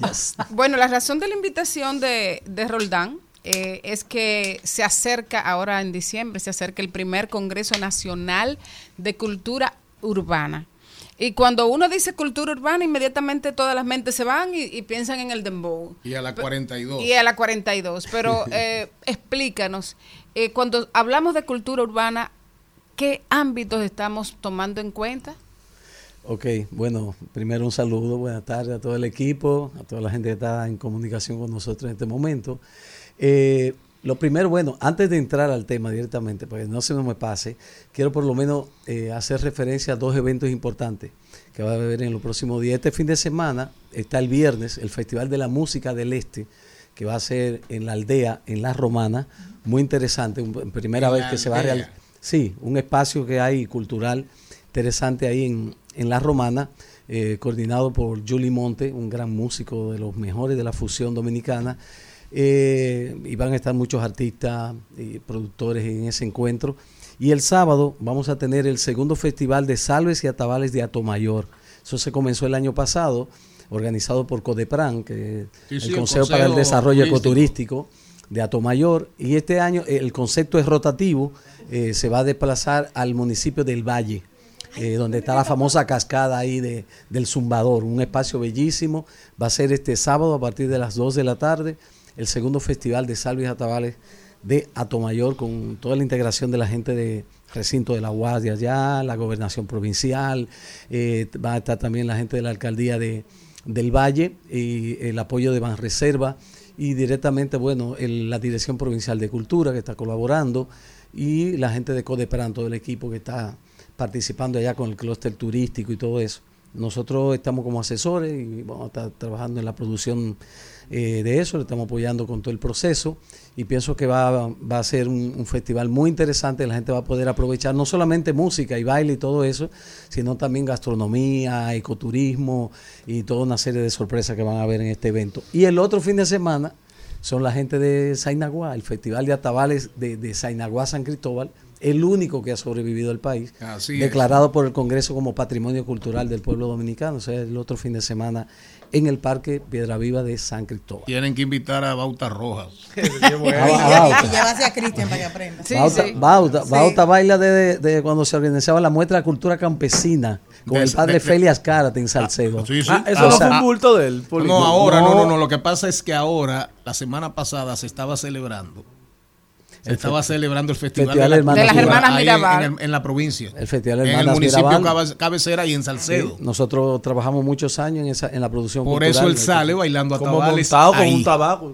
Oh, no, el Bauta. El Hombre Bauta- serio. El Bauta. No. No, pero, a ver, Ay, Dios mío, pero ¿y cómo Entonces, que entonces bailar el, ¿Y fol- por qué el uno lo no es asocia con su imagen. Bailar el folclore dominicano es no ser serio. Gracias. No me lo imaginaba. Maribel. No, no, es un concepto que es terrible. ¿verdad? vámonos al cambio de la Y un 1.30. sesgo que tiene una generación. Porque ten- volvemos, con, volvemos con Roldán, pues ya son las 1 y 30, para hablar ya del Festival de Cultura Urba, urbana. Urbana. Cuando Ya yo iba a regresemos, decir urbana, se me estaba pegando. Roldán Mármol, Cultura Urbana. Cultura Urbana. Ahora, si usted quiere Urbana. decirlo en buen sureño, diga cultura.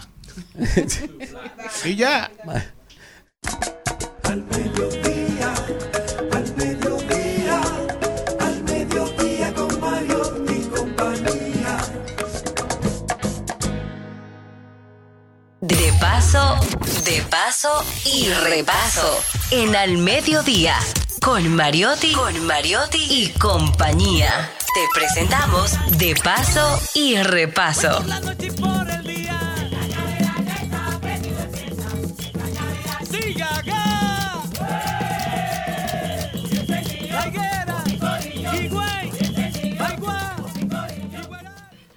Bueno, señores, estábamos conversando antes de los comerciales con Roldán Mármol, productor eh, musical, gestor cultural, quien, ah, bueno, y también artista, la gente los, eso lo, sabe la gente. Bueno, la invitación de hoy tiene que ver precisamente con un proyecto que se viene gestando hace casi un año, que se está trabajando en, en la realización de este importante congreso eh, sobre cultura urbana. Y antes de que nos des los detalles, me gustaría que contextualizaras para nuestro público eh, qué es la cultura urbana, qué abarca y dentro del concepto del Congreso, cuáles actores van a estar interactuando. Mira, nosotros venimos trabajando este tema desde hace un tiempo en la Fundación Cultural Cofradía. En el 2019 hicimos primero un, seminario sobre música urbana, que fue en la Biblioteca Nacional, ya específicamente música urbana, eso fue eso. Y, y luego, el año pasado, que fue en Spirit, en el coworking ahí de la Tiradente, hicimos un pre-congreso de cultura urbana el año pasado, con un grupo ya más reducido de especialistas para crear los conceptos, los ejes temáticos y todo de lo que va a ser este Congreso Nacional de Cultura Urbana que vamos a realizar la próxima semana. Eh, la visión es que el, tema de la cultura urbana es amplio. Cuando la gente ha- escucha cultura urbana se queda un poco más en el dembow y el reggaetón, pero el tema de la cultura urbana es mucho más que música y mucho más que baile, mucho más que la 42. O sea, es todo el cambio social, cultural que se ha venido produciendo en la sociedad dominicana en los últimos más de 20 años, desde finales del siglo pasado, estamos hablando de 1990 y pico, a finales que se intensificó eh, más en una onda underground, así toda la música urbana y una transmisión de valores que venía de- de- del Caribe, de los Estados Unidos, todo el proceso migratorio y todo eso. Y luego entonces ya con el tema de colocarse la música urbana como digamos como expresión predominante en la sociedad ya a nivel de mercado, entonces se ha acelerado el cambio de valores que es mucho más amplio a nivel de la relación familiar, el tema de la sexualidad ha cambiado, la relación con la comunidad, el vínculo hasta con el tema de lo nacional y de lo patriótico y todo eso, el tema educativo, hay una ruptura también completa. Entonces la idea es analizar de manera multidisciplinaria eh, ese, ese cambio que se ha dado, que viene desde m- mucho más atrás, o sea, eh, digamos que después de los años 60 con el ajusticiamiento de Trujillo, viene un proceso primero, un flujo migratorio súper acelerado en la sociedad dominicana, de lo rural hacia lo urbano. Y ahí comienza, por eso en los 70 surge Johnny Ventura, también con una nueva propuesta merenguera, ya más rápida. más- O sea, viene en la bachata también hubo un cambio radical en los Así 70 y los el 80. sonido se aceleró, se vuelve aceleró. más urbana, se aceleró la bachata también, el merengue también. Entonces, esos cambios que venían ya produciéndose se aceleran mucho más con la llegada de las nuevas modalidades musicales que se han dado en, en la región y a nivel internacional, con el dembow, el reggaetón y, y especialmente la cultura hip hop, que fue la base de todo esto que se conoce ahora como música urbana. La cultura hip hop tiene vínculo con África, tiene vínculo con la población negra en el Caribe, con la población Jamaica, negra sí. norteamericana, con los movimientos de resistencia negra en los Estados Unidos que fueron muy importantes. Estamos hablando de Marcos, eh, Malcolm X, o sea, Martin Luther King y toda esa gente. O sea, esto es un proceso muy importante. Muy Por eso lo vamos a analizar a nivel histórico-cultural. Ahí va a haber sociólogos, antropólogos, historiadores, psicólogos, gestores culturales, artistas, DJ, eh, productores en sentido general de la música, del baile, gente vinculada al graffiti, al hip hop, a todo. ¿Tú entiendes? Entonces, la idea es esta, hasta el tema de la moda, que como ha cambiado mucho, eh, evidentemente que el tema del, del- del narcotráfico, que también tiene una incidencia a nivel de la región y en República Dominicana igual, ha tenido un cambio también en, en el- en la parte, digamos, del barrio y en la forma de, de- la dinámica económica como tal. Entonces, son muchos elementos que están, que están presentes en lo que es la cultura urbana. Especialmente queremos analizar esos cambios de valores que se han dado. Entonces, por eso hay diferentes bloques temáticos que vamos a trabajar en el Congreso. ¿La música cambia mentalidades o lo que está pasando en la sociedad cambia la música? No, hay, hay, se- hay incidencia de lado, de lado a lado. El, el cambio social, económico que se fue produciendo, en eso hay un tema de la globalización, hay un tema de las nuevas tecnologías, que eso también, el acceso a esa nueva tecnología y los procesos migratorios internacionales también han acelerado mucho más eso y han condicionado nuevas formas de, de comportamiento y de creatividad. Y a la vez entonces eso, eso las propuestas musicales que transmiten parte de esos valores van también produciendo impacto directo en los niños y en los jóvenes. Especialmente tú ves ya niñitos y niñitas que tienen comportamiento totalmente distinto a, la generación anterior de 15 años atrás. Entonces, todo eso tiene una, incidencia en esto de la, cultura urbana. El, el Congreso es para profesionales, es abierto al público, cómo, cómo se puede participar, Eh, cuáles serán al final los, la, la finalidad de- del Congreso, qué queremos conseguir con él. Lo primero, el Congreso es la próxima semana, o sea, el miércoles 6 y el jueves 7 de, diciembre. Ahora va a ser en el Centro Cultural Banreservas, ahí en la zona colonial. Vamos a trabajar todo el, todo el día, o sea, de 10 de la mañana a 6 de la tarde. Van a ser todos los, los bloques temáticos, conferencias, debates, reflexiones, todo eso. Y de 7 de la noche a 9 y media, eh, antes de las 10 de la noche, ahí vamos a trabajar entonces performance, ya propuestas musicales, artísticas y, de, y de- y de danza también. Eh, son parte de lo que vamos, vamos a estar eh, organizando en este, en este congreso. Y el objetivo central es nosotros poder terminar con una propuesta, una propuesta a nivel de las políticas públicas del Ministerio de Cultura, del Ministerio de la Juventud, Ministerio de Educación, el MESID como instancia de educación superior. O sea, todas esta- todas estas instituciones tienen que asumir una responsabilidad. Para nosotros es, un, es una gran cuestionante que la cultura urbana es hegemónica, todos esos nuevos patrones de comportamiento hegemónicos en República Dominicana hace 20 años. Y sin embargo no ha habido la primera reflexión a profundidad por parte del sector gubernamental. Entonces, y eso es, y ahí están implicados todos los partidos políticos, una responsabilidad compartida por todos los lados.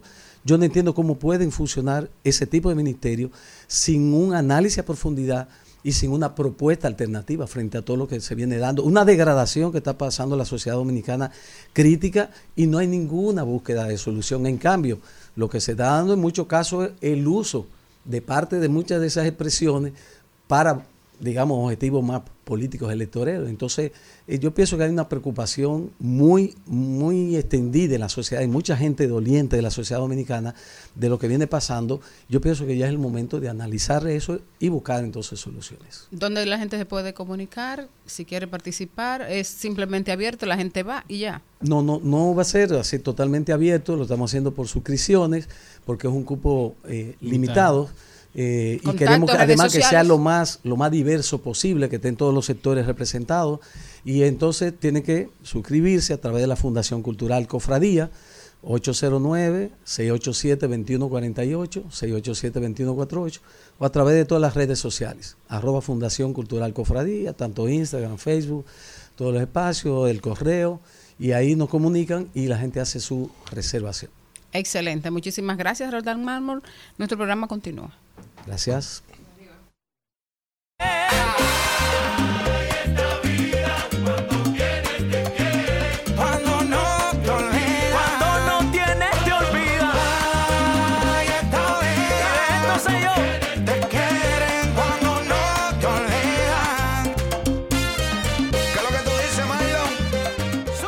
En Al Mediodía, con Mariotti y compañía, estamos doblando calles y enderezando esquinas.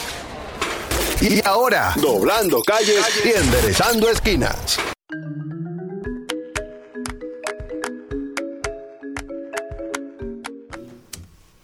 Hernán Paredes con nosotros, a doblar calles y enderezar esquinas. Hernán, ¿cómo estás? Muy bien, encantado de estar aquí con ustedes todos los lunes. Cuéntame, hermano, ¿qué nos tienes para hoy? Hoy vamos a hablar- Exactamente, Cristian, impunidad en las vías. Esa palabrita que se utiliza tanto últimamente ocurre todos los días en las calles dominicanas. Violaciones a las normas de tránsito. Miren, yo siempre me he jactado de ser un experto es- esquivando motociclistas un pero últimamente en como que le han subido el nivel. ¿Ustedes no han sentido eso? Claro. Sí. Lo han sentido. Eso Cada no es día magia. siento que voy a chocar uno. Eso no es magia. Si analizamos los datos nuevo. del último censo, ya somos 10.7 millones de habitantes. Eso produce un impacto Nuestro en el flujo de desplazamiento. claro. Parque vehicular, Cristian. Antes de pasar al parque vehicular, si vemos en ese último censo, en, por ejemplo, la, la tasa de crecimiento anual promedio entre el penúltimo censo y el último fue de 1.10 el promedio anual de crecimiento de la población. Pero si nos vamos, si nos vamos al tema vehicular, más que duplicamos el parque vehicular entre los años 2010 y 2022. Y si nos vamos al tema específico de las motocicletas, en el 2010 teníamos alrededor de 1.3 millones de motocicletas. Ahora tenemos más de 3 millones. Más que duplicamos el parque vehicular de motocicletas. Y hay que analizar también el fenómeno de los deliveries, señores, que se meten por todos lados. Te rebasan por los contenes. Tú doblando a la derecha, te rebasan por los contenes. Ellos también doblando a la derecha. Una cosa increíble. Renan, pero que salió un estudio del dinero, del periódico El Dinero, de que República Dominicana tiene es el segundo país del mundo con más vehículos por persona. Aquí hay 507, 507 vehículos por cada mil habitantes. Una locura. Más de 5 millones de vehículos. Esos son los vehículos registrados. Recuérdense Los que en el caso de la motocicleta Hay tenemos registradas más de 3 millones, pero hay otro millón de motocicletas que no están registradas en ningún lado porque no tienen papeles. Así es. Es una cosa brutal. Ahora, estamos haciendo lo suficiente a propósito de que terminó la semana pasada sin, o lamentablemente se celebró sin pena y sin gloria la Semana de la Seguridad Vial. Entre el 22 y 25 de noviembre, ¿ustedes sabían que se celebró Ahora, la Semana de la Seguridad Vial? Ah, pero eso existe.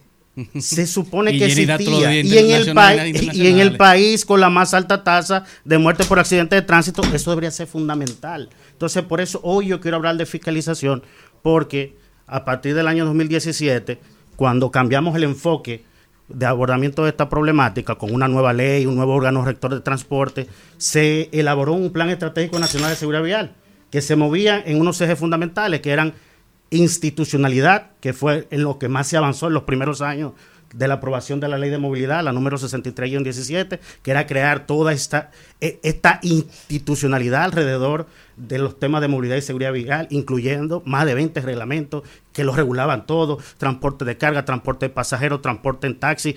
Eh, ahí se incluía hasta los líos que eh, había entre Uber y los taxis tradicionales. Todo eso se trabajó en los primeros años de la aprobación de la ley y la creación del Intran.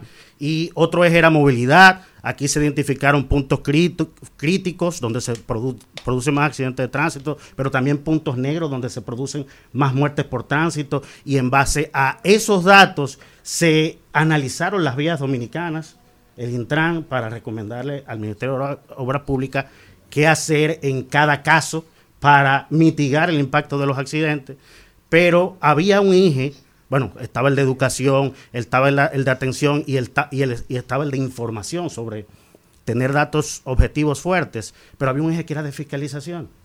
Y es para, para que toda e- e- esta institu- institucionalidad, toda esta, todas estas leyes y reglamentos tuvieran dientes, que si usted viola la norma de tránsito, como pasa en países europeos, Jenny, que tú viviste allá, o en los mismos Estados Unidos, hay una consecuencia. Y eso la gente lo tiene presente. Pero ahora mismo tú te encuentras que hay una especie de estado de, de la mejor frase es Sodoma y Gomorra en las calles. Sodoma y Gomorra. Porque incluso, con dolor lo voy a decir, la primera ciclovía que se creó aquí, por los alrededores de, de la Plaza de la Cultura, eso se abandonó. Y vimos la alcaldesa Carolina Mejía que salió hasta en, eh, eh, con Bloomberg anunciando esta ciclovía y, y- y cómo aprovechamos la pandemia para ganar espacio a las calles, porque recuerden que tenemos que movernos a la movilidad sostenible, a la movilidad inteligente, y e- esta era la primera oportunidad para una primera ciclovía en República Dominicana. Eso se abandonó. Esos son carriles de motocicleta y eso es muy peligroso, porque eso simplemente va a aumentar las muertes de ciclistas, porque no se está fiscalizando. Ese carril lo viola todo el mundo frente a los agentes de tránsito no pasa nada. No hay una consecuencia. El famoso régimen de consecuencia que hablamos todos los días en los medios de comunicación, no lo hay. Otra cosa, la Dirección General de Seguridad de Tránsito y Transporte Terrestre, DGCET, antiguamente, tiene que dar el paso de pasar a los operativos improvisados a implementar estrategias de control policial basado en evidencia científica. Yo quisiera preguntar a la DGCET si para los operativos que hace de fiscalización está utilizando los datos del Observatorio Permanente de Seguridad Vial del Intran, que es la única institución en este país que por ley tiene la responsabilidad de consolidar los datos a nivel nacional. Cuando yo he visto a la DGCET hablar en televisión de seguridad vial, está hablando de sus propios datos estadísticos que están sesgados, porque la DGC solo tiene datos de muertes in situ, muertes que ocurren en el lugar de los hechos. Pero el observatorio del INTAN consolida las muertes in situ de DGC con la muerte que registra el sistema de salud y las muertes que se registran en el INACIL, INACIF, el Instituto Nacional de Ciencias Forenses.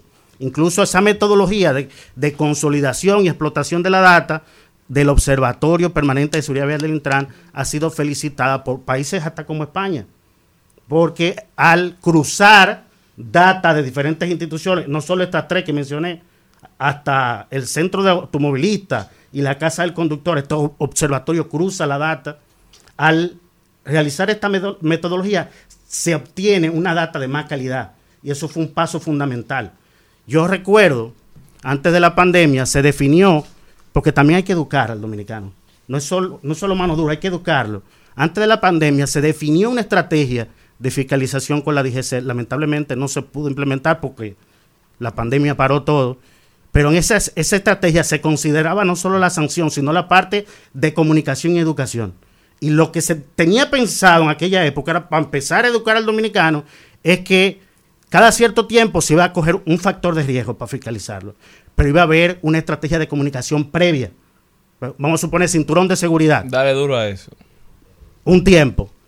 En un segundo periodo, otro factor de riesgo sin soltar el primero. El celular. Una estrategia de comunicación para que el dominicano entienda que esa multa por el cinturón, y lo he dicho aquí en este programa, no es que el gobierno quiere recaudar con eso. Es que te quiere salvar la vida, la DGC. Porque te reduce la probabilidad de muerte o lesión grave, el cinturón de seguridad, entre un 40 y un 50%. Pero ya eso como que no se está fiscalizando, Hernán, ni siquiera el uso del celular, lo vemos como parte ya de, la cotidianidad, del manejo. Todo el, mundo anda con una mano en el guía. El mayor distractor ahora mismo que produce accidentes de tránsito es el celular. Pero también, y lo he dicho aquí en este programa, la velocidad alrededor de centros escolares. A pesar de que el Intran desde hace, desde 2018, 19, está implementando los entornos eh, escolares seguros no sé si ustedes han visto unas escuelas que eh, sobresalta la vista la señalización horizontal y vertical, nuevecita que le ponen. Ese es el plan entorno seguro que empezó antes de la pandemia. Pero si con, tú solo pones la señalización y tú no estás fiscalizando, no estás haciendo nada. Entonces, concluir diciendo que para poder cambiar esta jungla que tenemos en la vía, tenemos que utilizar con los seres humanos mano izquierda y mano derecha. Lo he dicho aquí mucho y hay que repetirlo siempre. Mano izquierda es incentivos, estímulos y educación. Y mano derecha es sanción, que haya consecuencias si, usted viola las normas de tránsito. Solo así podemos salir de esta situación. Recuerden, son aproximadamente 3.000 muertos anuales. Y cada año podríamos ser nosotros mismos o alguien querido de nosotros, Dios no lo quiera. Hernán Paredes. Hernán, ¿cómo puede la gente continuar esta conversación? A través de mis redes sociales, arroba Hernán Dimitri, con B corta al final, y estamos de lunes a viernes de 5 a 6 de la tarde en Voz Vespertina, canales 85 de Claro y de Win TV. Mi gente, recuerden que cuando estén en la calle sean ustedes el chofer que quisieran tener de cerca. Gracias por habernos acompañado. Nos vemos mañana si Dios quiere. Hasta aquí, Mariotti y compañía. Hasta aquí, Mariotti y compañía. Hasta mañana. Rumba 98.5, una emisora RCC Media.